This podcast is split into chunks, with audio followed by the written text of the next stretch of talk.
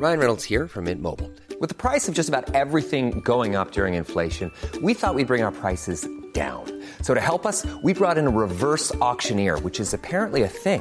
Mint Mobile unlimited premium wireless. Ready to get 30, 30, bit to get 30, bit to get 20, 20, 20, bit to get 20, 20, bit to get 15, 15, 15, 15 just 15 bucks a month. So, Give it a try at mintmobile.com slash switch.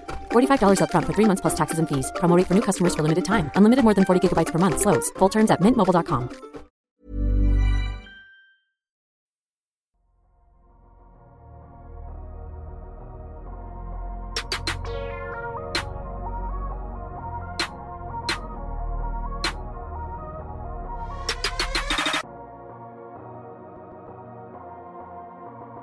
Salut à tous, très heureux de vous retrouver pour ce nouvel épisode du Dunk Hebdo NBA Podcast. Un épisode honnêtement qui aurait pu durer 3 voire 4 heures. Il s'est passé tellement de choses depuis la dernière fois qu'on a enregistré. Mais voilà, on va essayer d'être bref, on va essayer d'être concis. Pour ce faire, on est trois aujourd'hui et j'ai avec moi un fan des Pistons qui fait son retour. Blake Griffin éliminé, il est revenu, c'est Ilias. Comment ça va Ilias? Ça va plutôt bien Ben, merci et euh, bonjour à, à, tous les auditeurs. Euh, et effectivement, ces derniers temps, je me suis fait un petit peu rare, euh, comme un bon comme un bon match de Kyle Kuzma. Voilà. Par contre, le sens, le sens du verbe est, est, toujours là. Et puis, Alan. Alors, j'ai écrit entre parenthèses, ça fait 5 ans, j'ai plus d'idée d'intro. Voilà. Comment ça va, Alan? Ça va et toi? Ça va, ça va super. Triangle en finale de conf, je suis heureux. Les Hawks sont en finale de conf. Oui, je commence direct. Hein. Voilà, ça, ça, ça, commence. Cet épisode va être compliqué. Cette semaine au programme, on va vous faire un tour complet de ce qui s'est passé depuis 10 jours parce qu'on s'était quitté avec un live. Voilà, on avait annoncé les, les Sixers gagnants, les Nets favoris pour le titre NBA, euh, les Clippers morts. Voilà, voilà. 10 jours plus tard, le monde à l'envers. Hein. donc on va essayer de comprendre ce qui s'est passé depuis euh, depuis 10 jours. Comme d'habitude, n'hésitez pas à nous suivre sur les plateformes où vous nous écoutez, Spotify, Apple Podcasts, Deezer, Podcast Addict, Castbox, bref, il y en a 15 000, hein, chaque fois qu'on regarde les stats, on le voit. Sur YouTube aussi, puis sur Twitter, on marque une pause, on perd pas plus de temps, et on démarre ce podcast bilan des demi-finales de conférence.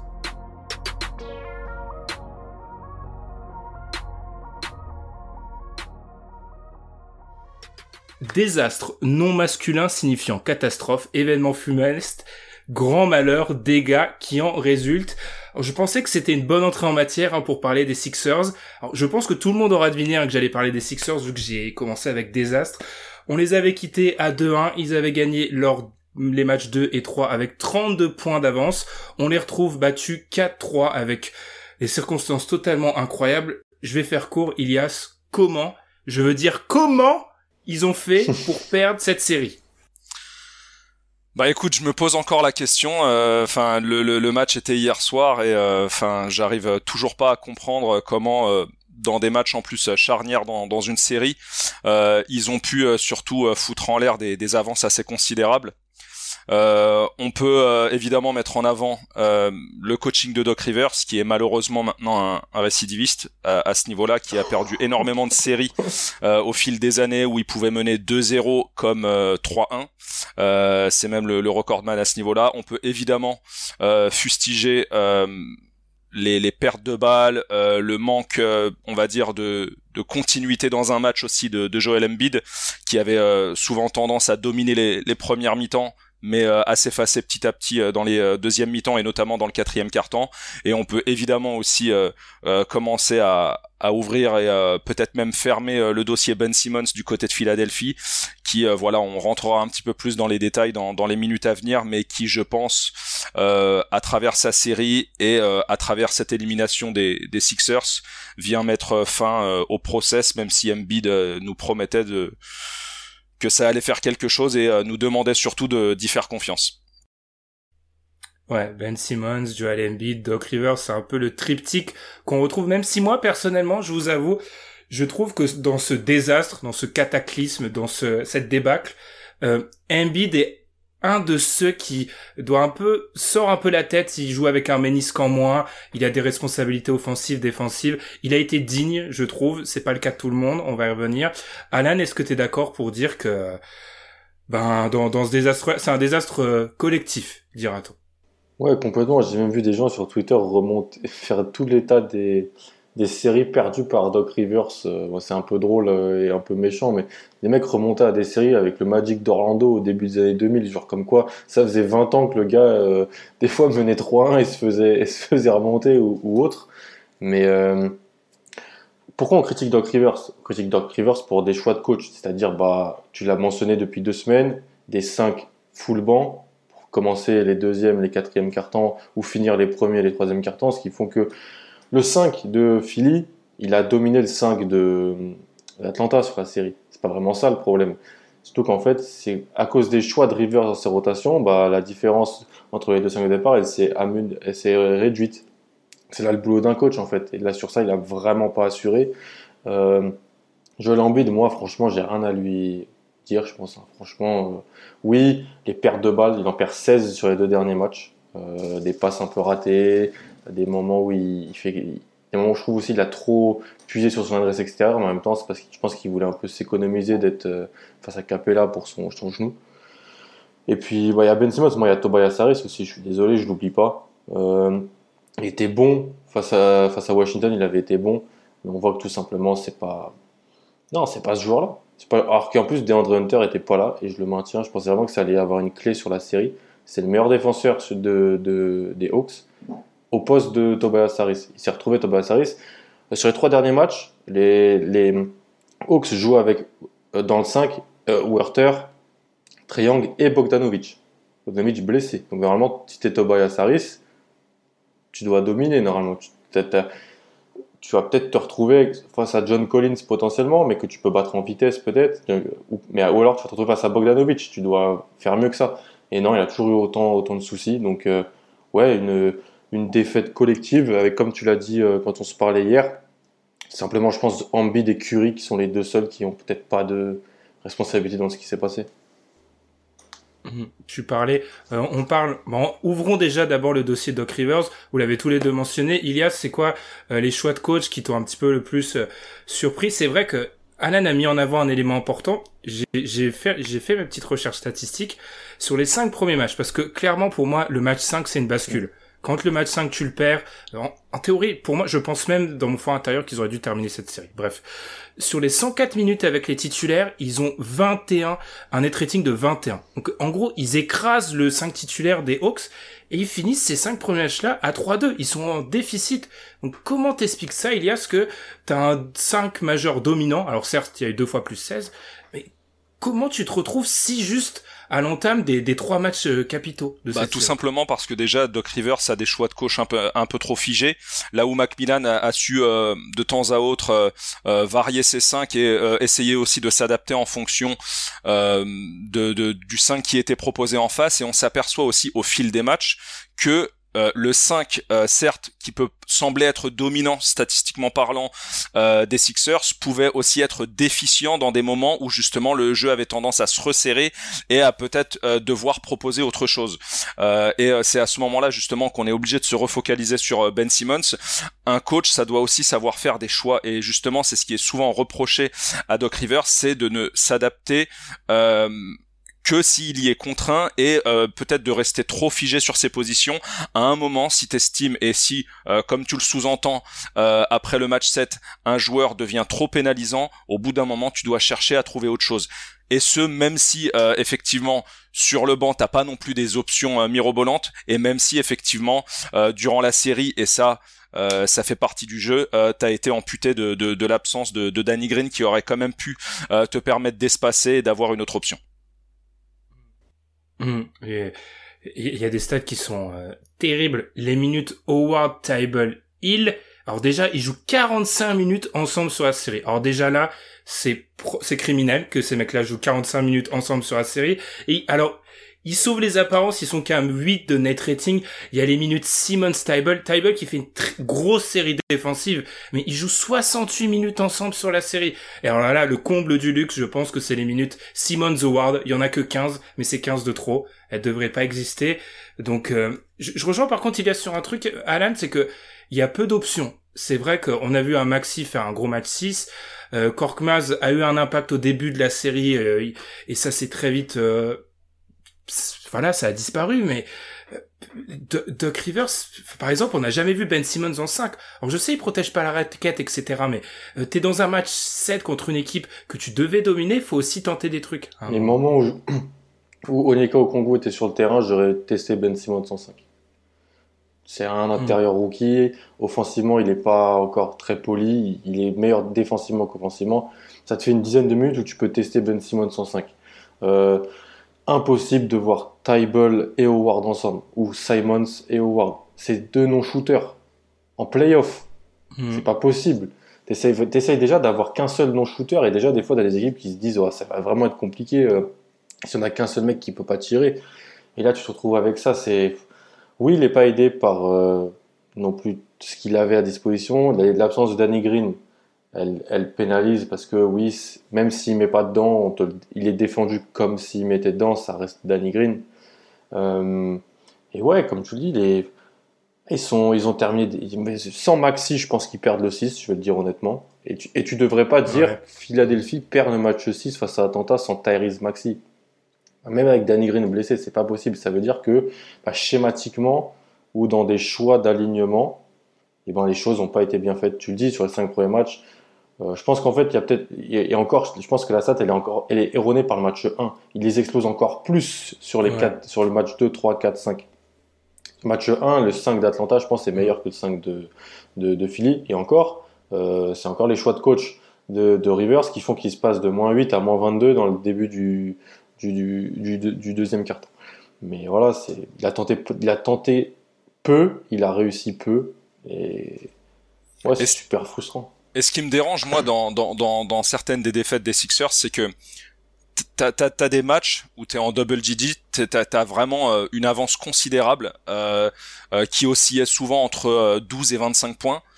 T'as perdu ces matchs-là et c'est aussi la preuve d'autre chose. C'est peut-être qu'on a par moment surcoté la défense des Sixers. Et de manière générale, peut-être que dans ces playoffs, on a commencé à, peut-être trop surcoter les défenses parce qu'aujourd'hui on est face à des attaques qui sont de plus en plus élites. Euh, c'est même pas forcément le cas des, Hawks, mais ils savent faire les bons ajustements et ils ont les joueurs qui dans une NBA moderne sont capables de te sanctionner. Et ce, peu importe la qualité de ta défense. Et aujourd'hui, bah, on s'est aperçu que dès l'instant où les Sixers commençaient à moins mettre dedans, même leur défense, qui est pourtant censée être une des meilleures de la ligue, n'a pas su répondre à des moments où ils prenaient l'eau. C'est ça. Les, les Hawks, alors euh, les fans des Hawks vont être un petit peu gênés parce qu'on parle beaucoup des Sixers, mais en fait je trouve que moi les Hawks ils font leur série, c'est-à-dire mm. que ils sont pas, euh, ils ont quand même des moments globalement sur la série ils sont à 33% à 3 points les Hawks, 33%. Enfin, ils ont ils ont le match 7 où il y a où Triangle, enfin à un moment je me suis dit Triangle mais pas un shoot, t'es à domicile contre les Hawks et il y a un moment, ils sont menés. Triangle est à 2 sur 17. Mm. Ils sont menés. Alors, je sais, il a un impact par son playmaking, mais le franchise player adverse met pas un tir dans un match 7 et tu es derrière. Parce que la production offensive, on l'a dit, les gars, c'est anémique. C'est-à-dire que dans les périodes clutch, c'est soit du Embiid qui se retrouve à mi-distance, qui va peut-être partir sur du post-up ou sur un, un espèce de step back. C'est du end-off pour un, un set Curry. Euh, c'est du euh, du Tobias Harris qui a été euh, qui a disparu au niveau des flotteurs etc en fin de série. C'est c'est très pauvre en fait. Enfin c'est même indigne d'une équipe avec de telles ambitions ce qu'on a vu offensivement. Complètement. Ouais clairement clairement. Le manque de diversité et le manque de après il, faut aussi aussi il faut il, faut aussi mettre en avant le côté euh, euh, deep, enfin vraiment profond aussi euh, des options que peut que peut proposer Atlanta. Et le pire, c'est qu'ils le font avec des joueurs blessés, notamment aux ailes, qui auraient mm. pu apporter des minutes, que ce soit Reddish ou Hunter, notamment Hunter parce que lui, il aurait pu même faire le travail des deux des deux côtés du terrain. Mais c'est Bogdanovic est, blessé sur la fin de série. Hein. C'est ça. Ouais, il est. Le deuxième meilleur joueur des Hawks, c'est Bogdanovic hein, sur les playoffs. Il est blessé sur la fin de match. Il joue 20 minutes, je crois, hier. Et il met, je crois qu'il met pas un panier dans le match 5 ou, un, ou le match 6. C'est, incroyable. C'est, statistiquement pas explicable ce qui s'est passé en réalité. Donc, il faut essayer de trouver ailleurs ce qui s'est passé, ou alors on, met la, on, invoque le, le, le, facteur chance, ce qui peut aussi être mis en avant. Mais au bout d'un moment, tu perds trois matchs chez toi sur 4. Ils ont perdu trois fois chez eux. Hein, y, il y, a, le facteur chance, mais t'as aussi le facteur choke, euh, tu vois. Euh, ça, je pense que ça, ça, ça va de pair. Euh, c'est, c'est une, non, mais c'est une carte que tu peux sortir comme ça, Mm. un peu à l'emporte-pièce. Mais je pense que quand c'est répété successivement plusieurs fois dans la série, c'est que t'as as aussi un problème euh, euh, mental, psychologique, et je pense que euh, petit à petit aussi. Euh, Certains joueurs ont commencé à, à se faire de, de moins en moins confiance et ça s'est ressenti.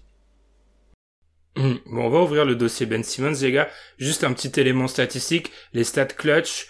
Euh, en gros, moins de 5 points, 5 points ou moins d'écart, 5 minutes à jouer ou moins. Il y a eu 5 matchs qui ont été considérés comme joués dans le clutch. Ils en perdent 4 sur 5. Et les stats au shoot, elles sont dramatiques. Embiid est à 3 sur 12. Tobias Harris est à 3 sur 7. Seth Curry à 1 sur 4. Ils mettent un tir à 3 points dans les moments dits clutch des, de la série. C'est une catastrophe quand en face t'as Triangle qui met des bombinettes, t'as, tu parlais de, du, de la profondeur des Hawks, c'est surtout que les Hawks, en fait, ils ont des mecs qui savent mettre des shoots. C'est, c'est bête, Ouais. mais à un moment, en, en playoff, ça, ça commence à compter, tu vois. Euh, on ouvre le dossier Ben Simmons, qui a là, euh, c'est, c'est, on en parlait un peu en off, ça devient pratiquement triste parce que euh, dès la fin de la série, euh, même son coach euh, Doc Rivers qui dit en conférence de presse qu'il n'est pas sûr que ça soit le, le meneur d'une équipe euh, championne. Joel Embiid qui fait des attaques à peine cachées envers lui euh, quand on lui demande est-ce qu'il faut euh, voilà repartir avec la même équipe qui dit qu'il sait pas vraiment. Euh, qu'est-ce qu'on fait Elias parce qu'on va te laisser la parole en premier parce que nous on est un peu on, faisait partie du fan club Ben Simmons Alan et moi et forcément là on est on est attristé Vous voulez vraiment que, que j'entame? Ben Simmons, euh, 34% au lancer franc sur la série, sur les playoffs. 3 tirs tentés, certes à 100%, euh, sur les 7 quatrièmes cartons de, de la série face aux Hawks. Euh, pas, le moindre, euh, pas le moindre tir dans les quatrièmes cartons des matchs 4, 5, 6 et 7. Numéro 1 de draft, euh, multiple All-Star, All Defensive Team, salaire max. max. Enfin, et on peut encore euh, énumérer. Euh, donc, je pense qu'on est arrivé euh, à la fin de, quelque chose et que lui a besoin aussi de, voir autre chose, Euh, d'être peut-être dans un environnement un peu moins exposé et moins exigeant, un peu à, l'image de, ce que Lonzo Ball a, pu faire loin de Los Angeles. Euh, travailler sur plusieurs aspects de son jeu et notamment celui sur lequel Simmons galère aujourd'hui, c'est-à-dire le, shoot. Le, le problème, c'est que Simmons, contrairement à Lonzo Ball, il part de beaucoup plus loin. Euh, Lonzo, c'était une question de mécanique qu'il a su corriger, qu'il a su travailler.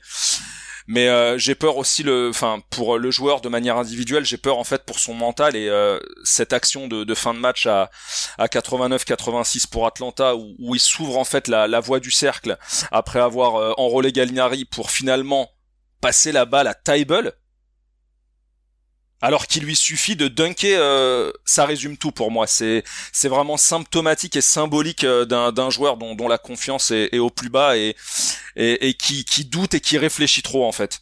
Et euh, aujourd'hui, sincèrement, je je sais pas ce que ce que les Sixers vont pouvoir en faire. En tout cas, je pense qu'à travers les déclarations et à travers ce que l'on a vu, c'est acté. Euh, ils vont tout faire en tout cas pour essayer de, de l'échanger et il faut qu'ils le fassent tout simplement parce que euh, tu peux plus prendre le risque de voir sa valeur chuter plus qu'elle ne l'a euh, été jusque-là. Euh, il était déjà en fait dans des rumeurs de transfert l'année dernière, notamment pour James Harden. Et euh, il y a des équipes qui seront forcément intéressées à l'idée de le récupérer, mais contre quoi? Euh, Aujourd'hui, euh, on parle beaucoup par exemple d'un éventuel échange con- con- concernant CJ McCollum. Mais c'est ça aujourd'hui la valeur de Ben Simmons. First pick, c'est CJ McCollum, pour qui j'ai le plus grand respect. Tu vois, 24 ans. Et euh, si c'est, enfin, si c'est, euh, si c'est à, ce point-là qui est, qui est, qui est tombé euh, sa valeur, bah Daryl Morey va vraiment, vraiment devoir se, bouger parce que la, contrepartie actuelle d'un, d'un Ben Simmons, je sais même pas ce qu'elle est et du coup je vous, je vous renvoie la balle quoi. La, la stat sur Ben Simmons, juste une aparté. Alors, on, on, on parle des quatrièmes cartons, il n'a pas shooté. Moi, je trouve ça encore plus marquant quand tu, tu sors les minutes. Ça fait 56 minutes de temps de jeu. Trois shoots en 56 minutes. Pour moi, c'est encore, c'est encore plus fort que la stat des quatrièmes cartons. 56 minutes. Titre de comparaison, Embiid, il en prend 41 sur le même, sur le même, sur le même temps. Lui, c'est en 59. Vous comprenez, c'est, Alan, qu'est-ce qu'on fait avec notre, euh, notre Benjamin, euh, pas moi, hein, mais. Euh, J'ai revu un truc sur Twitter. Euh, c'est un mec qui a remis des clips des premiers matchs de Summer League de Ben Simmons où il prend du pull-up à mi-distance. J'avais oublié qu'il pouvait faire ça en fait.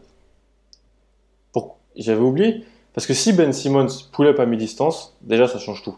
Et ça, Ah ça, bah. change, ça change complètement tout. Alors c'est la, la mécanique est-ce qu'elle est. Il doit y avoir, il a mis dans le clip le gars que des réussites, il doit y avoir aussi des manqués. Mais c'était ses premiers matchs de Summer League, donc euh, où tu le vois, bah, pull-up à mi-distance parce que la défense est à 2 mètres de lui et donc il dit bah attends, c'est bon, tu te mets à 2 mètres, euh, je peux quand même te mettre un tir à 5 mètres. Ça en fait, il ne le fait plus. Et c'est même pas une idée de changer son tir, euh, améliorer son tir, c'est déjà prendre des tirs. La mécanique est même pas mauvaise. Hein. Ah, elle, Elle elle est est pas, pas, euh, exceptionnelle, tu vois, mais ouais. il les prend pas en fait.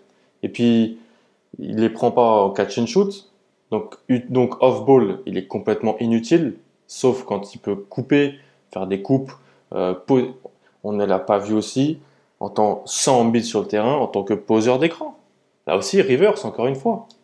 Parce que si Ben Simmons te pose l'écran, que tu lui donnes la balle pour courir vers le cercle, franchement, je pense que ça peut être pas mal. euh, Il y a pas mal de bonnes choses qui peuvent arriver. Je mets Curry, Green ou Korkmaz euh, dans, des coins, ça peut être bien. On n'a pas vu ça. Et puis, alors, moi, défensivement, je trouve qu'il est incroyable. Il est, quand il veut vraiment s'y mettre en termes de polyvalence, en termes de. Il est incroyable, mais malheureusement, aussi incroyable qu'il est défensivement, il reste un joueur négatif sur une fin de match de playoff. Voilà, ça reste incroyable, mais ça, c'est incroyable à dire pour un joueur drafté premier. Mais dans ce contexte-là de Philly, euh, c'est le cas malheureusement. Donc, euh, Ilias disait, tu me demandais qu'est-ce qu'on fait avec Ben Simmons. Déjà, est-ce que, est-ce que Moret ou est-ce que Philly va se dire, je préfère avoir par exemple trois joueurs à 12 millions, peut-être un, peut-être euh, un meneur, euh, deux ailiers qui peuvent des 3D plutôt que Ben Simmons. Alors ça se trouve les gens verront un trade et ils se diront mais c'est pas possible de lâcher tout ça, de lâcher juste ça. Mais est-ce que dans le, si le but de Philly c'est de gagner le titre en 2022, eh ben, c'est peut-être ce qu'il faut à cette équipe, mais ça reste super complexe. Surtout que, euh, excuse-moi Ben, mais la, la, la fenêtre de présence et de domination de Joel Embiid est encore en train de se fermer un peu plus. Et on l'a vu. Euh, là, en fait, euh, il termine la série, mais euh, concrètement, on est en, en saison régulière où Philly mène 2-0. Il est évident qu'il se repose un match. C'est-à-dire que là, vraiment, on est euh, peut-être, on le sait pas, euh, on sait que, que, que, que Joël, il est euh, vraiment euh, sujet à, à, à blessures et à pépins physiques. Euh, si concrètement, si tu n'agis pas maintenant, euh, c'est que euh, l'idée c'est de tout casser en fait euh, dans deux ans et de redémarrer un nouveau process. Tu le dis, ça se referme et on, le dit, les, les trades en ce moment NBA pour un joueur de ce calibre-là, c'est du spéculatif. Philippe peut pas avoir de spéculatif. C'est là où ça va être un vrai problème pour eux. C'est que Embiid, Embiid a, une stature, c'est un, un mec dans notre DH20 qui est très haut. Tu ne peux pas, il, il va pas vouloir euh, avoir des, choix de draft et, et des, des prospects. Il va vouloir avoir des bons joueurs et ça va être très difficile pour Philly d'avoir ces bons joueurs-là parce que la valeur de Ben Simmons, je l'ai dit sur Twitter personnellement, Simmons pour moi c'est un cas d'école. T'es sur Twitter, tu balances ton tweet, ah mon équipe devrait tenter Simmons, c'est bien.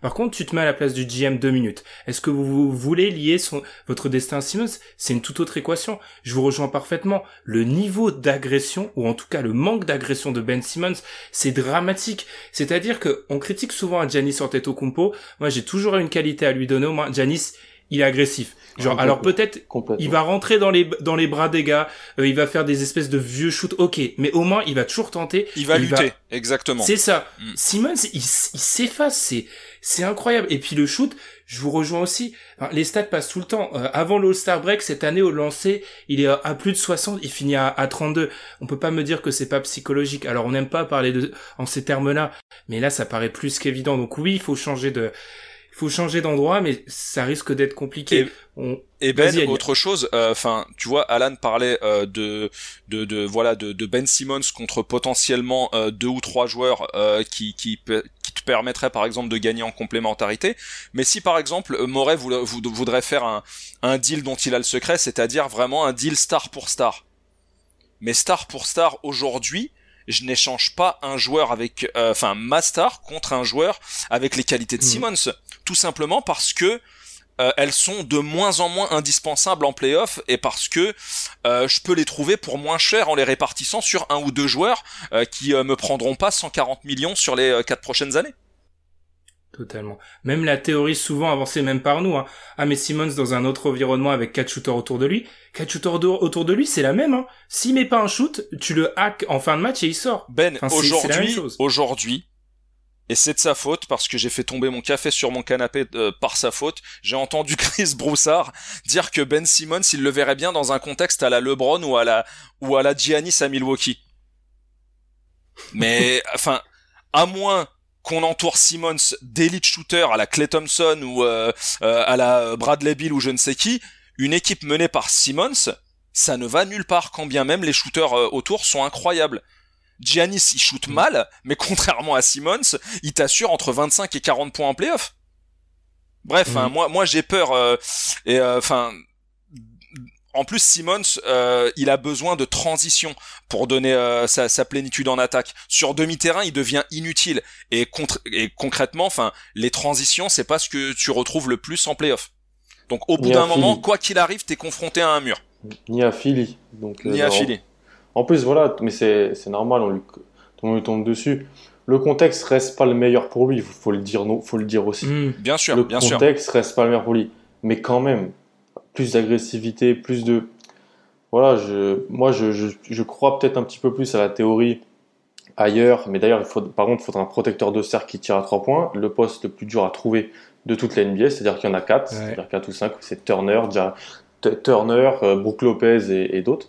Euh, donc c'est super complexe. Le, moi, ce qui m'intéresse plus, c'est voilà, comme je t'ai dit, c'est, je sais pas ce que vous en pensez, mais est-ce que c'est possible aujourd'hui de monter un deal pour Philly, dans l'optique de Philly, de gagner le titre en 2022-2023, où tu récupères des gars à la Jake Roder, des gars à la ce genre ce type de joueur-là, deux ou trois de ces gars-là contre Ben Simmons? Est-ce que c'est possible? Est-ce qu'une équipe est prête à le faire? Je sais pas. Covington, McCollum.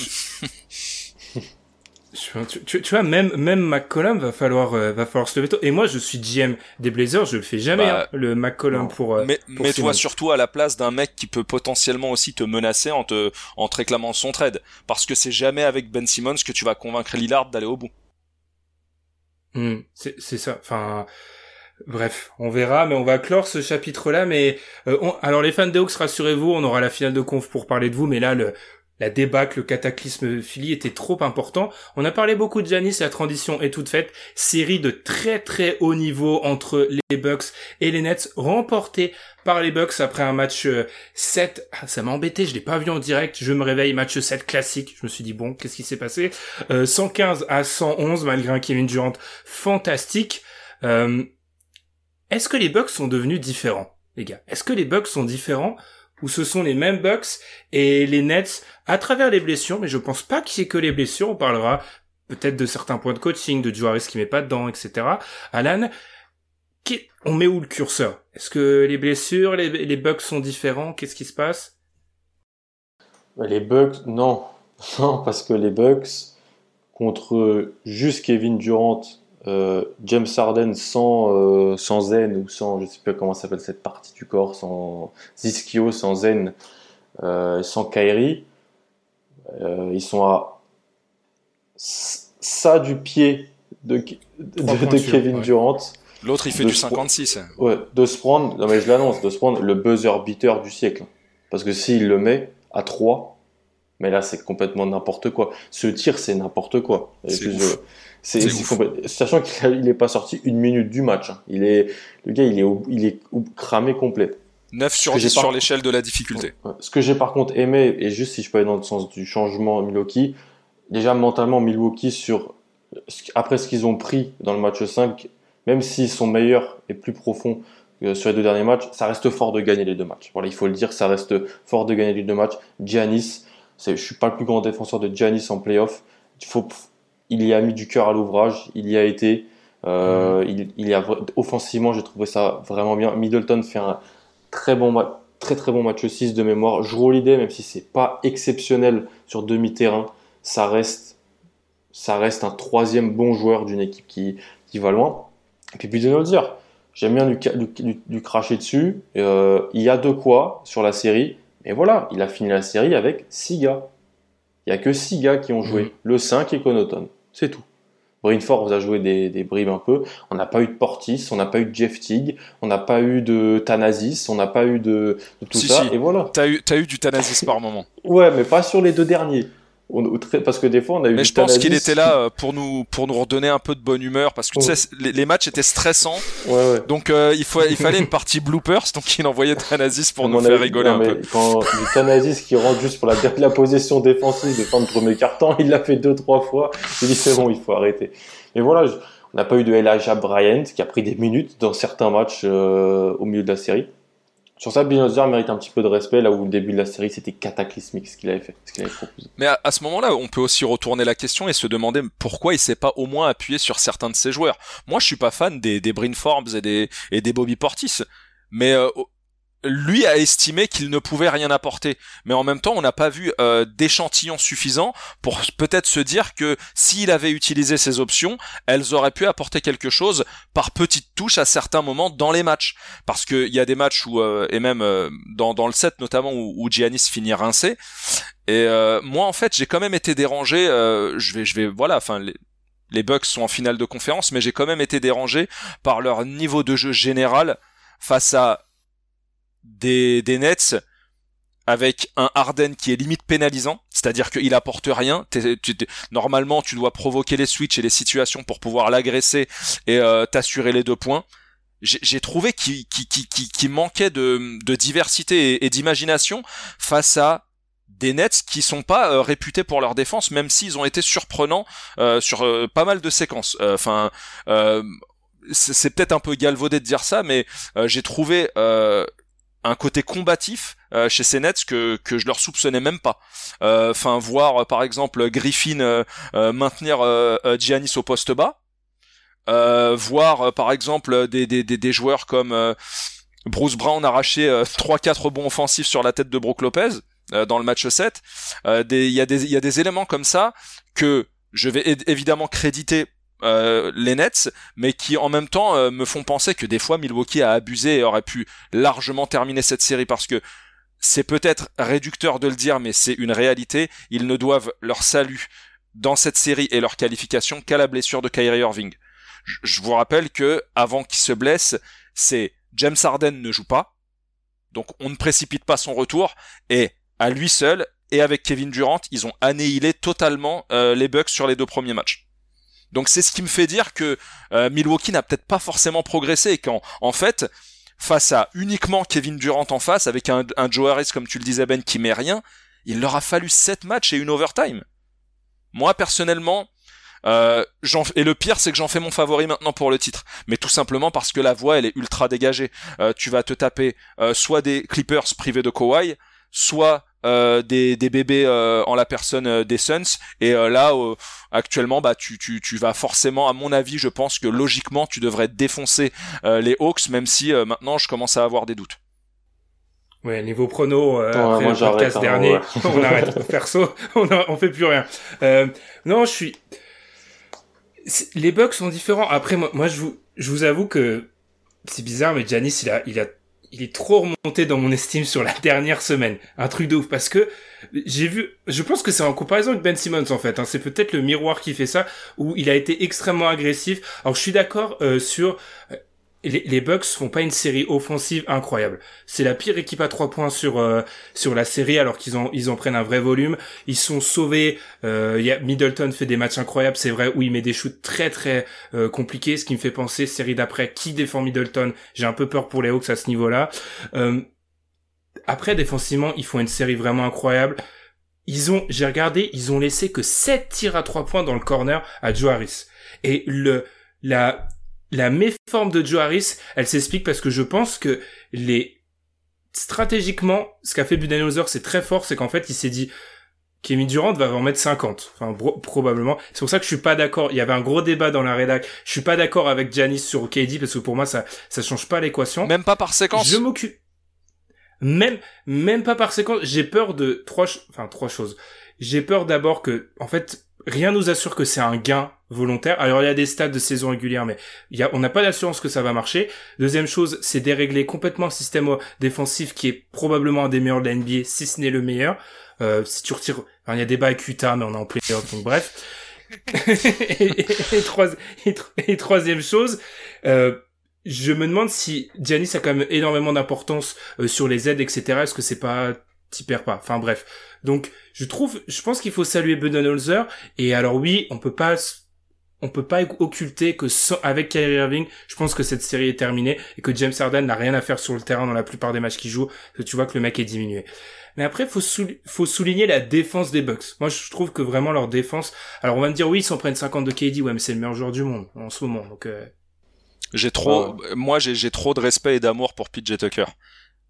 Et je comprends maintenant, euh, enfin maintenant, je, pensais en fait son ajout en cours de saison un petit peu surcoté, euh, mais euh, là aujourd'hui, clairement après cette série, euh, tu, peux strictement rien dire par rapport à son apport. Mais et le pire, c'est que c'est lui qui en, majorité défendait sur KD. Il a beau s'en prendre des 48, des 49, mais enfin l'abattage du mec enfin ça, inspire quand même le respect et euh, après effectivement euh, le seul truc peut-être qu'on pourrait lui reprocher c'est de, de, pas avoir mis plus dedans dans, dans les coins. Euh, mais euh, voilà ça j'ai l'impression c'est que que ça concernait tous les Bucks. Mmh.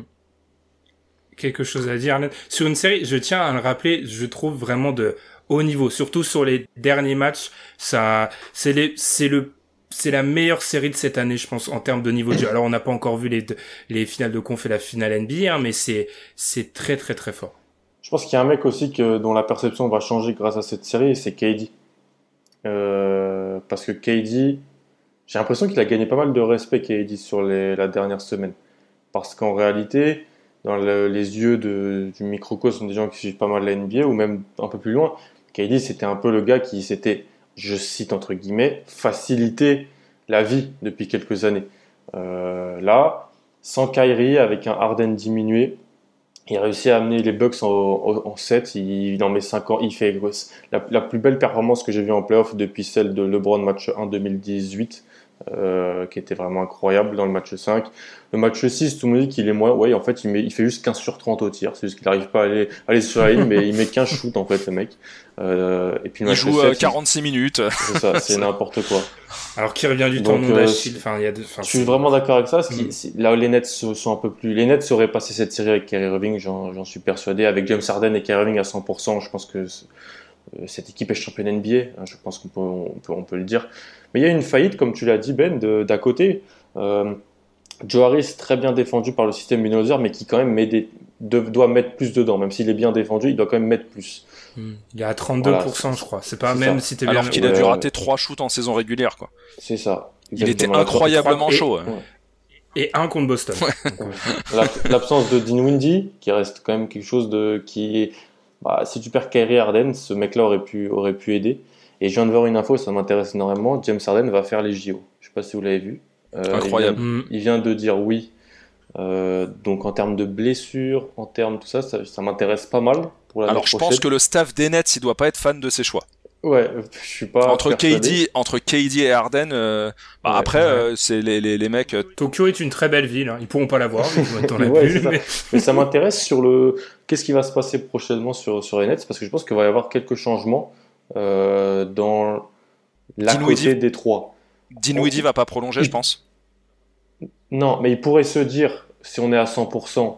Euh, personne peut nous battre, qu'importe ce qui est à côté. Mais tout, tout le monde a des blessés, tout le monde euh, euh, a des joueurs qui manquent des matchs. Donc ce serait peut-être intéressant pour eux de voir une ou deux choses pour améliorer l'effectif, choses qu'ils ne peuvent pas faire parce qu'ils ont des André Jordan à plus de 10 millions par an. Voilà qui joue pas une minute dans un dans un qui est quand même assez Je vais quand même revenir euh, vite fait euh, sur un point qu'Alan a, a, souligné qu'on a un petit peu balayé. C'est vrai que ça ça mérite quand même qu'on qu'on s'y penche. Euh, J'avais dit dans dans un podcast euh, il y a il y a quelques mois. je crois que c'était notre retour sur le match 7 des, des NBA 2016 qui avait sacré les Cavs. J'avais dit en fait lors de ce podcast que Kevin Durant était passé à côté de son histoire lors de cette série perdue face aux Warriors alors qu'ils menaient 3-1 et en, faisant le choix de rejoindre Golden State.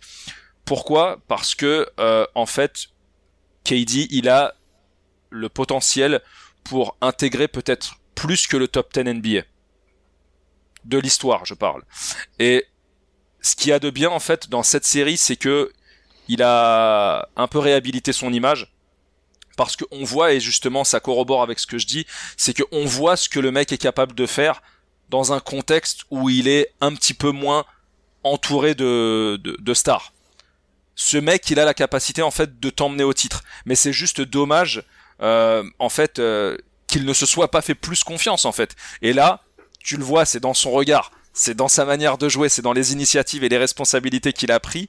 Il a dit c'est moi qui vais vous mener au bout, c'est moi qui vais vous emmener en finale de conférence. Et euh, je trouve que c'est dommage que au-delà de 30 ans, on n'ait pas plus vu cette version de KD euh, pendant sa vingtaine en fait. Mmh.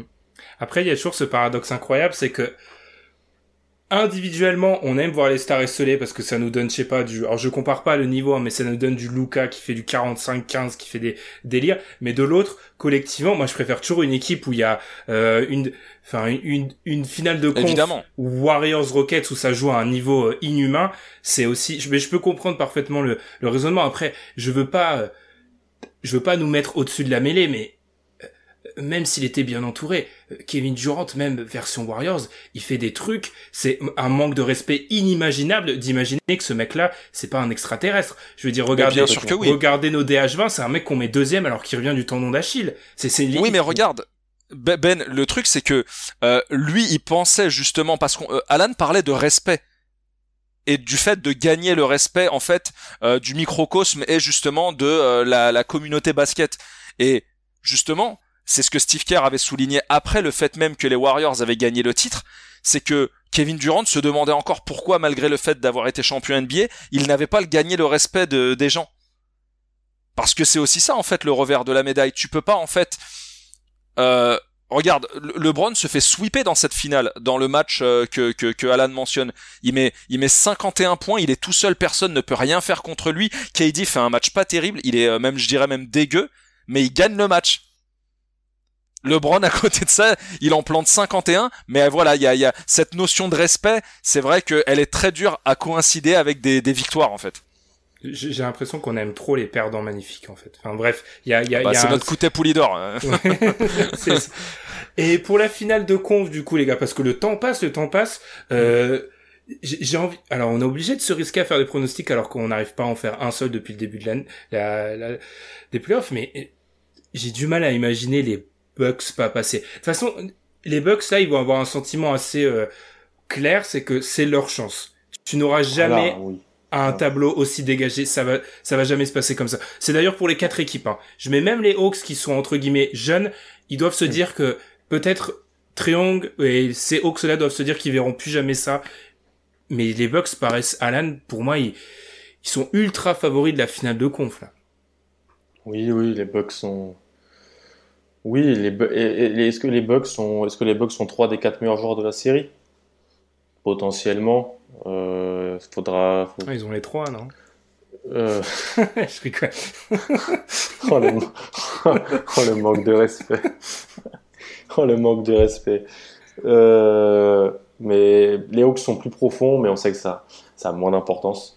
Les Hawks, Bogdanovic, moi sa blessure elle me fait un petit peu peur. Euh, je sais pas dans quel état il mhm. va être. Hunter, pareil. Là, là, Hunter, je te coupe, mais là, Hunter, c'est une catastrophe parce que tu, tu l'aurais mis sur Middleton, mais là, je, je l'ai déjà dit, mais tu mets qui sur Middleton? Bah, tu peux pas vrai, si tu peux pas, si tu fais ton 5 à, comme il a terminé la série avec trois guards, euh, Triangle, Werther, Bogda, bah, c'est soit Bogda, soit Werther qui va se retrouver sur, euh, sur Middleton, c'est très problématique. Mm. Et, et, mettre Solo Hill ou Tony Snell dans un 5 de départ de finale de conférence, moi perso, ça me dérange. Donc c'est problématique schématiquement. Et Drew, Holiday, euh, Holiday c'est peut-être, euh, on va dire, le joueur idéal euh, sur le poste de meneur pour pouvoir défendre triangle. Mm. Complètement. Triangle qui va aussi au bout d'un moment être fatigué, je pense. bon, tout le monde est un peu fatigué là, j'ai l'impression, hein, de, de, de, tous les côtés. Il y a un truc à l'épaule en plus. Je pense que Milwaukee, Milwaukee devrait s'en sortir, mais c'est déjà une énorme victoire pour les Hawks d'avoir passé deux tours et d'être là où ils sont. C'est que du bonus maintenant. Hein. Là où, alors, café de comptoir, on continue. Euh, les Hawks ont rien à perdre. Les Bucks, ils ont tout à perdre. Là, franchement, si tu t'es Milwaukee que tu perds cette série, euh, ça va être très problématique, je pense. Tu Mhm. délocalises la franchise euh, sur une autre planète. Ilias, ton avis sur euh, les, les... Je pense qu'on est tous d'accord, les Bucks partent favoris, mais en, en fait, pour moi, ils partent favoris d'abord sur le, match-up, il est totalement défavorable, et je pense qu'ils vont aussi partir favoris parce que la façon dont ont gagné les Hawks. Les Hawks auraient gagné avec des 45% à 3 points. Là, je me serais dit, ok, les Hawks shootent mal, mais ils se défendent bizarrement assez bien. Ça, on l'a pas dit, mais les Hawks ont plutôt bien défendu. Là où les Bucks ont fait un petit peu la même chose, mais en face, parce que les Hawks ont eu parfois quelques trous d'air dans la série précédente, euh, les trous d'air face à une équipe qui shoot comme les potentiellement comme, comme les Bucks, tu, tu peux perdre très vite. Et puis il y, a- y avait des, il y a pas mal de graphiques qui sont passés Middleton à domicile, ils reprennent l'avantage du terrain, ce qui en théorie ils auraient jamais dû avoir à ce moment-là de la compétition. C'est un élément aussi. Pareil qu'Alan, hein, enfin voilà, je vais, je vais, je vais m'y prêter de mon petit euh, ticket de loto, mais enfin, allez, euh, cinq matchs et je pense que c'est réglé. Euh, ils vont, ils, peuvent pas en fait passer à côté d'une telle occasion. Euh, D'ailleurs, c'est un petit peu le cas des, des quatre équipes. C'est peut-être voilà une, situation qui pourrait ne plus se représenter. Euh, même les Clippers, tu vois, on sait pas en fonction de la, de la gravité de la blessure de Kawhi si c'est un croisé, est-ce qu'il revient l'année prochaine? Euh, là, en fait, ces quatre équipes, elles sont face à leur destin et euh, je pense que l'équipe qui aurait le plus à perdre euh, ce titre c'est clairement Milwaukee, c'est-à-dire que là, euh, en plus, euh, ça pourrait, euh, voilà, couronner Giannis après deux titres de MVP et une montagne de doutes qui s'est empilée sur sa tête. Donc là, l'occasion, elle est vraiment trop belle et je pense, je pense pas en fait que, Milwaukee pourrait passer à côté et surtout, je vois pas en fait qui pourrait défendre en fait sérieusement et limiter les trois stars des, enfin, les trois, les trois joueurs majeurs de Milwaukee.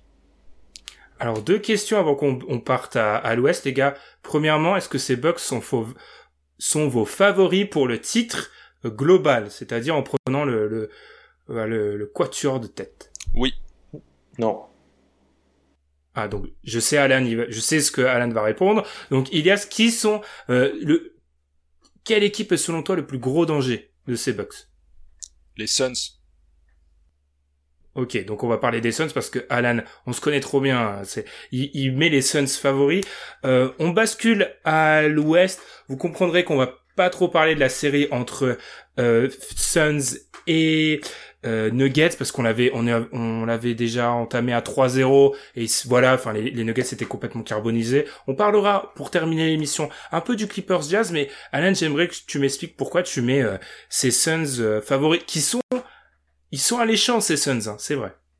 Alors, je dis, ça dépend. Il faut que Chris Paul sorte du protocole Covid sans dommages, sans euh, dommages collatéraux, euh, effets Sans secondaires et compagnie. Voilà, sans, sans Covid, quoi. Sans- D'ailleurs, l'info donnée ce soir par Chris Haynes va dans ce sens-là. Ouais.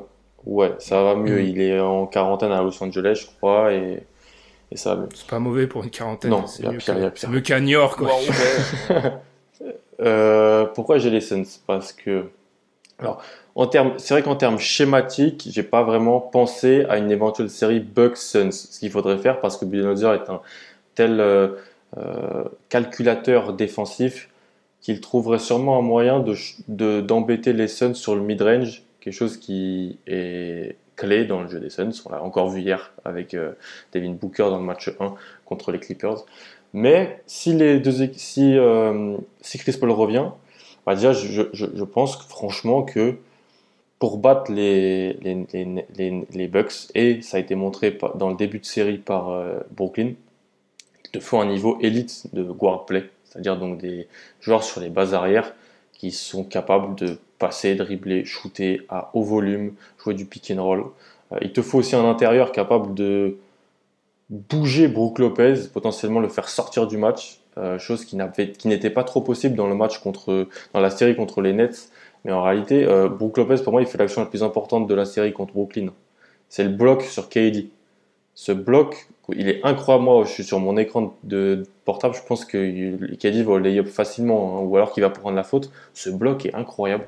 Tu te Et rappelles de son action en sortie de temps mort? Ouais, non mais Avant. c'est affreux. Mais Il se rattrape. donc je- je- j'ai Bridges, euh, Tory Craig, euh, Jake Crowder, trois joueurs est-ce qu'on peut faire mieux que ces trois role-players-là pour envoyer sur Middleton? Euh, Le limiter, ce n'est pas possible d'arrêter Middleton, de limiter Giannis, mais peut-être les embêter. Je trouve que cette construction d'équipe, elle est, elle, est, elle est, super bonne. quoi. Elle est super bonne. Le seul souci, c'est les minutes sans Ayton, parce qu'on l'a encore vu hier, Saric, pour moi, en playoff à haut niveau, c'est pas possible. Donc, euh, je trouve cette équipe super bien construite, en fait, de partout. Et Giannis, juste, je te mm. coupe, je te laisse euh, t'as pas un peu peur qui euh, Je mets Bridges. Euh, je, mets Bridges. Je, je, mets Bridges. Trop fin, je pense, pour être. Euh, c'est trop fin. mais y a, est-ce qu'ils n'ont pas le défenseur parfait pour jouer Giannis? Ça, c'est clair, ils ne l'ont pas. Ils ne l'ont pas. Mais si tu bloques bien tout à côté, qu'en attaque, tu es assez efficient, tu pourrais t'en sortir, je pense c'est collectivement que tu le freineras Giannis. Je pense pas que t'es un mec qui individuellement euh, ça, ça, va se jouer sur les aides, mais après qui dit aide euh, dit euh, forcément le fait de laisser quelqu'un quelqu'un libre à l'opposé. Donc après faudra, faudra qu'il soit vraiment très très actif sur les rotations et les switches défensifs. Hmm. Je, je, vous avoue, ça, on a l'impression que ça va être la finale NBA, mais j'ai qui disait ça dans notre conversation? Mais c'est toi en fait, Ilias, qui disait ça hier, qu'en cas de finale Bucks euh, euh, Suns, j'ai encore du mal à vraiment euh, me positionner sur qui est favori, etc. parlons peut-être du coup du Clippers Suns. Est-ce que là on est arrivé au bout des Clippers? Et on va du coup remonter la machine à remonter dans le temps, on va remonter dedans et déjà comprendre comment ils sont passés. Parce que il y a dix jours, on les donnait morts, ils, ils avaient perdu ils, perdaient 2-0 contre le Jazz. On apprend euh, que Kawhi pendant la série euh, a une petite blessure, a une alerte au genou. Autant dire que là, je ne misais rien du tout personnellement sur ces Clippers. Ils reviennent. Globalement, euh, la stat est sortie, c'est la deuxième série la plus efficace en termes offensifs pour une équipe de l'histoire, la première étant les Nets contre Boston au premier tour. Et si on prend les quatre victoires, on est et si on prend les quatre victoires, on est à 133 d'offensive rating, c'est-à-dire un truc inhumain. Euh, qu'est-ce qui s'est passé encore une fois, Ilias? Dès que je sais pas ce qui s'est passé, je viens vers toi. Euh, bah, qu'est-ce qui s'est passé? tu, tu, parles pour Utah? Bah, mm. moi, je pense que Tyron Lou, euh, il a tout simplement euh, regardé la manière dont les Jazz se sont fait sortir euh, les quatre années précédentes. C'est à chaque fois le même type d'équipe qui les attaque de la même manière. Ils arrivent tout simplement à annihiler Rudy, et dès l'instant où le Jazz commence à perdre en adresse, bah malheureusement ils disparaissent. C'est clairement voilà la symbolique de l'équipe qui vit et qui meurt par le shoot à trois points. D'ailleurs, euh, tu peux pas faire plus symbolique que le match 6. Ils mettent tout en première mi-temps, ils mettent plus rien en deuxième. Euh, les Clippers euh, mettent en place leur fer à cheval et c'est terminé. 13 paniers à 3 points dans les corners, quatrième per full time. et voilà. Et malheureusement un Rudy qui forcément a pas la mobilité pour sortir et s'écarter et, aller défendre sur les extérieurs. Et si il a eu le malheur de le faire, voilà, peut-être à, à deux ou trois reprises, c'était immédiatement sanctionné par un drive. Donc euh, c'est en fait le, jeu de Utah vraiment te permet de, maximiser ta saison régulière. On a vu ils ont voilà euh, plané sur euh, sur la saison, mais est-ce que au final c'est c'est une surprise? Après évidemment la surprise réside dans le fait que la mauvaise surprise pour eux de sortir alors que Kawhi se fait peut-être les croiser et est absent pour pour le reste des Ibaka n'est pas là et c'est finalement Reggie Jackson et Paul George qui te qui te flinguent. Terrence Mann, oublie pas Terrence ah Mann. Terrence Mann, Terrence Mann mhm. qui voilà euh, euh, voilà le, le, temps d'un match s'est transformé en Kawhi Leonard. Incroyable. Enfin, je pense que euh, voilà, on, on, en parlait un petit peu en off. Ces, ces playoffs euh, vont vont très certainement pousser des équipes à à devoir peut-être revoir leur, leur copie et leur manière de jouer parce qu'il y a il y a il y a des systèmes et des constructions d'équipes qui malheureusement ne sont plus viables aujourd'hui en playoff. Je vais aller à contre-pied pour Alan. Est-ce qu'il tombe pas à chaque fois contre plus fort qu'eux, en fait? Est-ce que Ouais. Là, là c'est l'année où ça se défend le moins. Mais historiquement, est-ce qu'il tombe pas toujours contre plus fort qu'eux, en fait? Il tombe deux fois contre Houston, si je me trompe. Ouais. Si je me trompe pas, deux fois Houston. Bon, là, pour moi, c'est normal de perdre. Denver, il tombe contre eux. je crois que Jamal Murray a mis quoi 140 points en trois matchs. Alan, il mène 3-1. Oui, je sais qu'il mène 3-1, mais si en face, t'as un mec qui peut pull-up à 10 mètres et, en mettre 50, 45 et 50 en 3 matchs de suite. Alan, il mène 2-0 et Kawhi se blesse. je te donne des éléments factuels, je te facilite la tâche. Oui, je sais, je sais. Non, là, je suis d'accord avec Ben sur c'est le moins défendable cette année. C'est incroyable. C'est le moins défendable cette année. Euh, cette équipe, en fait, on l'avait dit, hein, elle n'était pas très profonde. Elle était, elle manquait de diversité offensive euh, à certains moments. C'est-à-dire que, bah, à part du drive and kick de Mitchell ou du pull-up de Mitchell ou du catch and shoot de Ingles, O'Neill, Bogdanovic euh, et compagnie. Clarkson. Et, Clark, et des et voilà et des comment on appelle ça des, des hit check comme disent les américains de Clarkson qui rentre et qui et Clarkson il met 21 points en première mi-temps du match 6 hein. il, il, il, fait n'importe quoi et ils arrivent quand même à le perdre parce que peut-être ce manque de diversité et puis non je, je pense qu'il faut saluer, saluer Lou en fait Lou les Clippers et les role players des Clippers Reggie Jackson mm. Nick Batum euh, Terrence Mann, Marcus Morris, il a été bon. Par moment, il a été un, il y a des Marcus Morris, c'est-à-dire qu'il il se prend pour Kawhi, mais euh, Marcus Morris. Euh, et puis voilà, Lou qui fait certains choix, qui, qui sort des gars de la rotation, qui sort de mémoire, il sort Rondo, il sort Boogie. Ces gars ne jouent plus sur les derniers matchs. Alors oui, le truc qu'on peut dire à Lou, c'est oui, tu mets tout le temps trop de temps à s'adapter, oui, mais il le fait. Et ça date pas que d'hier. C'est le même mec qui start Richard Jefferson sur les trois derniers matchs de la finale 2016. Beaucoup de gens l'oublient, ça. Mais c'est difficile. Je te coupe. C'est difficile quand même de sortir de, tes habitudes, quand même, pour un coach. C'est toujours complètement. difficile. complètement, c'est difficile de sortir des habitudes. Mais tu vois là, c'est bravo à eux. Et puis, euh, je dis pas que c'est comme KD, mais Paul George a peut-être regagné peut-être un petit peu de crédit, c'est aussi sur, mhm. sur les derniers matchs. Euh, Paul George qui était, qui était, dont les performances en playoffs étaient raillées depuis l'année dernière, depuis sa série contre Utah d'ailleurs, avec OKC, euh, sa série, euh, quelques séries avec Indiana, bah là, sur les deux derniers matchs, il a été, il a été incroyable. Incroyable, incroyable. Il a, ça, et ça reste pour moi, hein, euh, peut-être avec Luca, LeBron bien sûr, mais un des meilleurs drivers pour euh, passeurs sur drive de la ligue, ce qu'il a fait. Sur, les deux derniers matchs, c'était incroyable. Alors bien sûr, tu as besoin que Jackson, Mann, Morris, Batum mettent dedans mais les passes étaient super bonnes, franchement. Et, non, bravo aux Clippers, je l'ai donné mort, complètement mort. Même à 2-0, à 2-0, c'était fini pour moi. À 2-2, blessure de Kawhi, match 5 à Utah le soir même, c'était plié. On, a, je crois que c'est toi, Ben, qui avait peut-être dit, ah, peut-être ils gagneront le 5 sur euh, une espèce de d'euphorie de, ah non c'est peut-être mais sur les deux derniers matchs ne le fera pas et finalement non il mhm.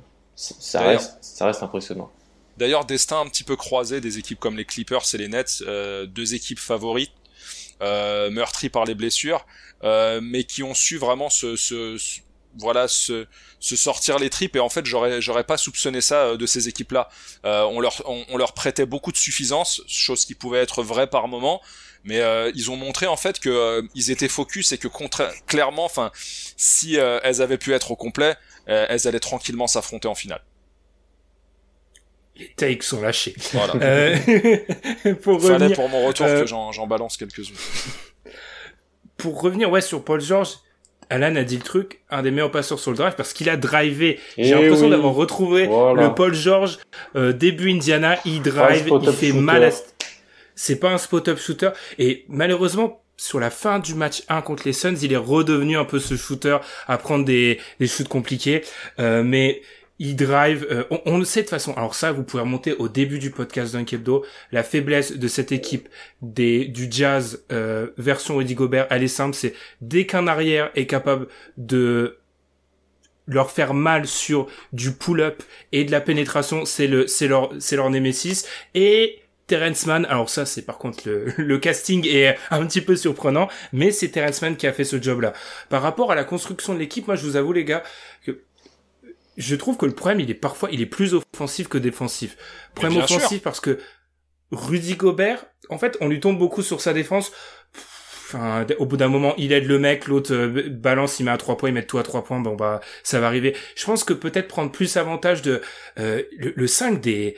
Euh, parfois, on a du Kennard, on a du Beverley sur lui. il faut prendre avantage de ça. Alors, c'est pas forcément en mettant des gros post-up comme des années 90, mais c'est juste peut-être un peu plus d'implication. Et puis, ils ont le même problème. On l'avait dit dans notre épisode sur Utah il y a quelques semaines de cela c'est une équipe qui est totalement dépendante du rendement de Donovan Mitchell quand il y a des problèmes en playoff. C'est-à-dire qu'il fait la pluie et le beau temps. Il fait le playmaking, il doit faire le pull-up, il doit tout faire. il y a un moment où c'est pas sain en fait. C'est, Il, met ce des, n'est pas il met des tirs dans cette série. Il met encore des tirs incroyables.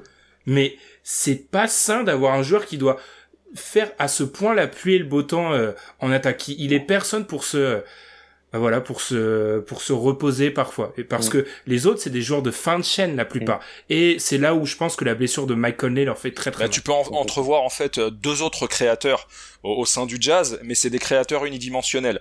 Euh, Ingles, il est capable de créer pour les autres, mais incapable de le faire pour lui-même. Et Clarkson, il voit personne et il crée que pour lui-même.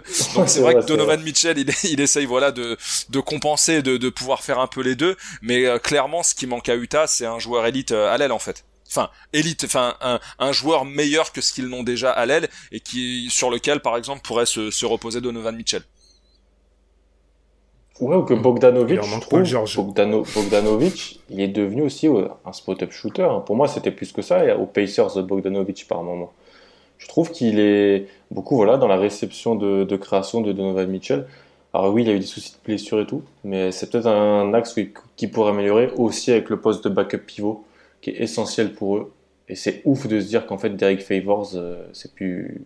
ouais, ça n'a pas fonctionné. quoi. C'est peut-être sur le papier un des meilleurs backup pivots de la ligue, mais c'est peut-être un, un ba- un backup avec un skill set différent qu'il leur faudrait que, que Favors. C'est ça.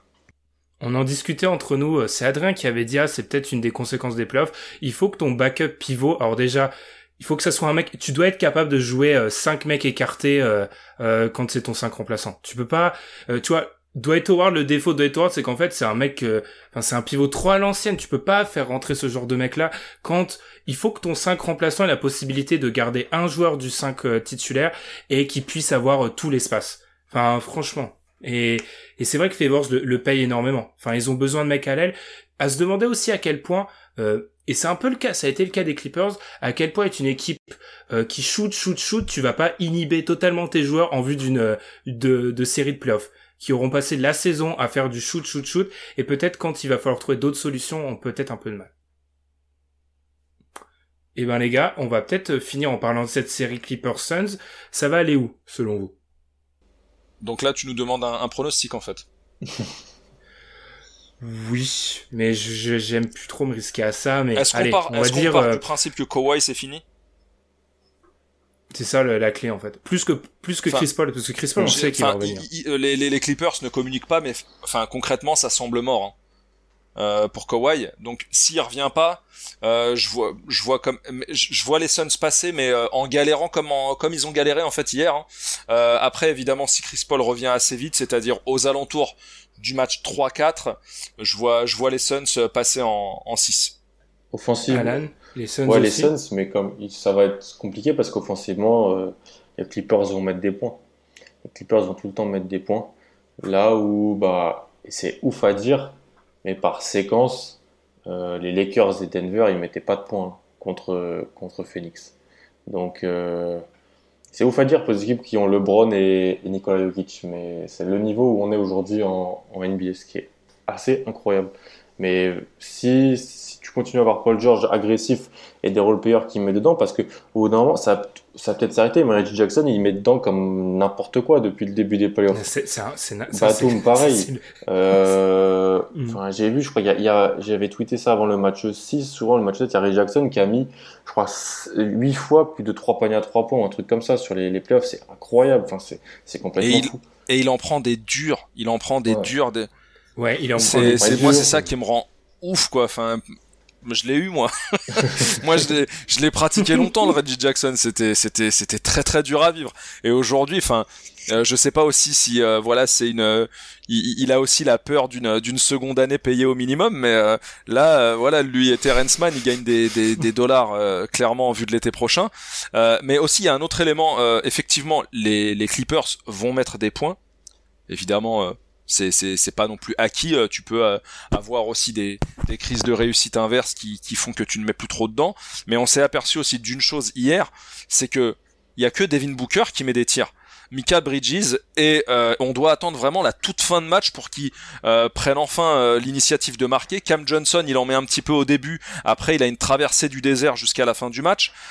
En fait, c'est vraiment Booker qui gagne ce match, mais Si on arrive à avoir un Booker aux alentours des 25-30 points avec des role players qui quand même vont au bout d'un moment mettre leur tir extérieur, je pense que quand même ce sera difficilement supportable euh, pour les Clippers, sachant que euh, les Suns sont toujours dans leur manche la carte Ayton. Euh, et Ayton, on a très bien vu hier qu'il y a absolument personne pour le tenir du côté des, des Clippers. Ouais, si tu veux être positif côté Mhm. Clippers, tu te dis que Booker ne fera pas ça tous les, tous les matchs. Quoi. T'as vu Paul George ouais, Il était la- fou hier aussi. C'est ça, c'est ça, c'est l'argument. C'est si tu veux vendre un peu le- les Clippers. Le souci, c'est que c'est toi Ben qui l'a dit, je crois. Ayton, il doit dominer cette série. Il doit, il doit vraiment être la troisième option. Et puis Chris Paul va revenir. Et Chris Paul, on l'a vu franchement sur les deux premiers tours de playoff, alors qu'il était blessé. Là, il a le Covid, mais là, ça va pas lui permettre, ça va peut-être lui permettre de remettre un peu l'épaule. Mais euh, ça, Chris Paul, c'est un top 20 NBA. Donc, tu rajoutes un Il top est 20 NBA dans une- incroyable. dans une série est- ça reste quand même euh, majeur. Mais je pense que ça sera pas simple. Ça sera pas simple parce que les Clippers, offensivement, Non. sont une très bonne équipe. Exactement. Après, moi, j'ai tr- j'ai très peur de Maurice qui, euh, s'ils Ah perdent ouais. en plus Ouais, Maurice, chaud, là, là. c'est plus possible. Allez, les là, ça commence à Ça devenir dire beaucoup pour les Clippers. Kennard, euh, il, il- il- il met des shoots, on l'a vu hier, mais le problème c'est qu'après défensivement tu pourras plus rien faire. Ouais. Et puis, je suis d'accord avec je suis d'accord avec ce que tu dis, Elias, sur, euh, on a vu hier que, bah, en fait, il manque le liant, c'est Chris Paul le liant, en fait, entre, entre tout ça, et que Booker, c'est beaucoup des joueurs de fin de chaîne, les autres, les Bridges, les Crowder, etc. Mais j'ai peur que, euh, on soit arrivé au stade où ils ont la puissance offensive des Clippers soit pas suffisante pour faire payer euh, tout ça aux, aux, euh, aux Suns. Donc, je vais, je pense que je donne les Suns aussi. Euh, un peu triste, un peu triste parce que ça aurait pu être une finale de conf assez incroyable, mais la- l'absence de Kawhi euh, fait très mal. Après, ils ont personne pour faire défendre. Euh, Devin Booker, Young, même combat. hein. Ces mecs-là ont, ils ont eu personne pour les attaquer sur les les finales de. C'est franchement c'est du pain béni pour eux parce que c'est deux joueurs sur lesquels ton ton salut c'est de les faire défendre et ils tapent des séries où il y a personne à défendre. C'est vraiment ils doivent c'est c'est pour ça qu'ils doivent ils doivent en profiter là. ouais, ça. Phoenix a pas joué Dame, Phoenix a pas joué Murray, Phoenix a pas Mitchell. joué Mitchell. Et de l'autre côté, ils ont pas joué. Brooklyn, Atlanta. Tom Donc, nous disait, euh, Tom nous disait que le meilleur arrière qu'ils avaient rencontré c'était Caruso. qui a fait le meilleur job défensif, c'est Caruso. ouais. Mais euh, après, faut aussi revenir sur Devin Booker, enfin fort défenseur en face ou pas, enfin peu importe les oppositions, ce qu'il fait dans le troisième quart-temps, c'est c'est d'une autre planète. Euh, le, le troisième carton hier de Devin Booker, c'est incroyable. Et quand euh, Phoenix commence à être en danger en fin de match, il gagne le match quasiment tout seul. Enfin, c'est, on est face à voilà une, une flopée de phénomènes, des joueurs qui commencent à éclore comme ça, euh, qui sont en train de pousser euh, un petit peu vers l'arrière la- l'ancienne génération qui euh, malgré tout est en- encore présente. Euh, mais ce que j'aime bien aussi pour faire un petit parallèle entre Trey Young et Devin Booker, c'est que c'est des joueurs qui sont récompensés aussi pour leur volonté de gagner et d'aller loin en playoff. Ils en ont eu marre du tanking, ils en ont eu marre euh, des, des, des constructions, euh, euh, voilà un petit peu euh, faites sur le tas avec euh, des, des, des, des projets qui vont s'étendre sur 10 ans. C'est des joueurs qui voulaient jouer les playoffs et aujourd'hui on comprend pourquoi ils voulaient les jouer. C'est des joueurs qui assument et ça, euh, on va dire que dans l'état d'esprit, ça me plaît beaucoup. Ouais, ils ont aussi Après- enfin eu des bons joueurs à côté d'eux, quoi. Ils sont pas Oui, et des circonstances favorables, Voilà. Comme pour l'un comme pour l'autre. Après, c'est pas, ils ont trois ans de d'expérience NBA en différence. Deux. Non, Deux. 3, 2015 Booker, 2018 Trey. Ouais, il y a trois. Donc, euh, donc là où, là où, en fait, pour moi, c'est, en fait, après, ça s'explique dans la géographie euh, NBA, c'est-à-dire qu'à l'Ouest, tu dois être plus, beaucoup plus patient. Mais c'est vrai que ça vient, ça vient les récompenser. Et, et bravo. Et franchement, c'est, c'est cool. Après, fin d'émission, teasing des H20. euh, ces mecs sont incroyables. Euh, Il y a force probabilité qu'il y ait aucun des deux dans le, enfin, Booker, par exemple, dans notre classement des 20 meilleurs joueurs NBA et 10, 18, je crois, 17 ou Tième. 18. Ouais. 17, 18, euh, il va pas gagner 5 places, hein, alors qu'il fait des playoffs Bien incroyables. sûr, bien C'est sûr. ça. C'est pour, ça illustre un peu la densité actuelle qu'on a en NBA. On peut, on peut que, que s'en féliciter. Bah, du coup, les mecs, bravo. Euh, C'était très intéressant ce, en ce lundi soir. Les matchs 7 nous ont obligés, obligés à, à décaler tout ça. On se retrouve dans une semaine quand euh, les Hawks mèneront 2-0 et que les Clippers Ouais. seront, auront remonté à un 1-2-1.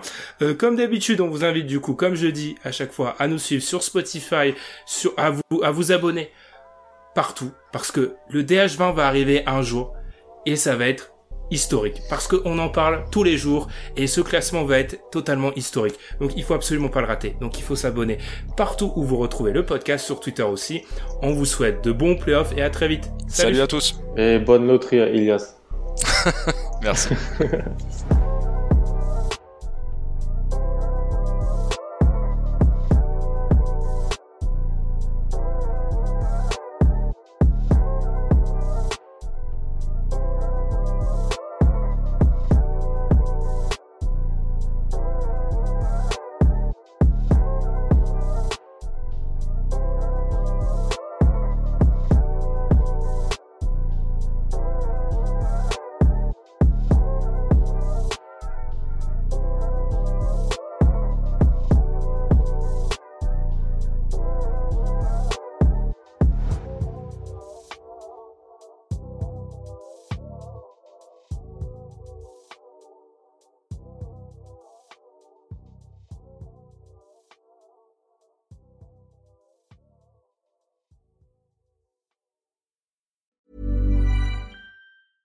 This Mother's Day, treat mom to healthy, glowing skin with Osea's limited edition skincare sets. Osea has been making clean, seaweed infused products for nearly 30 years. Their advanced eye care duo brightens and firms skin around your eyes, while the Golden Glow Body Trio nourishes and smooths skin all over. Go to OSEAMalibu.com and use code MOM for 10% off your first order site wide.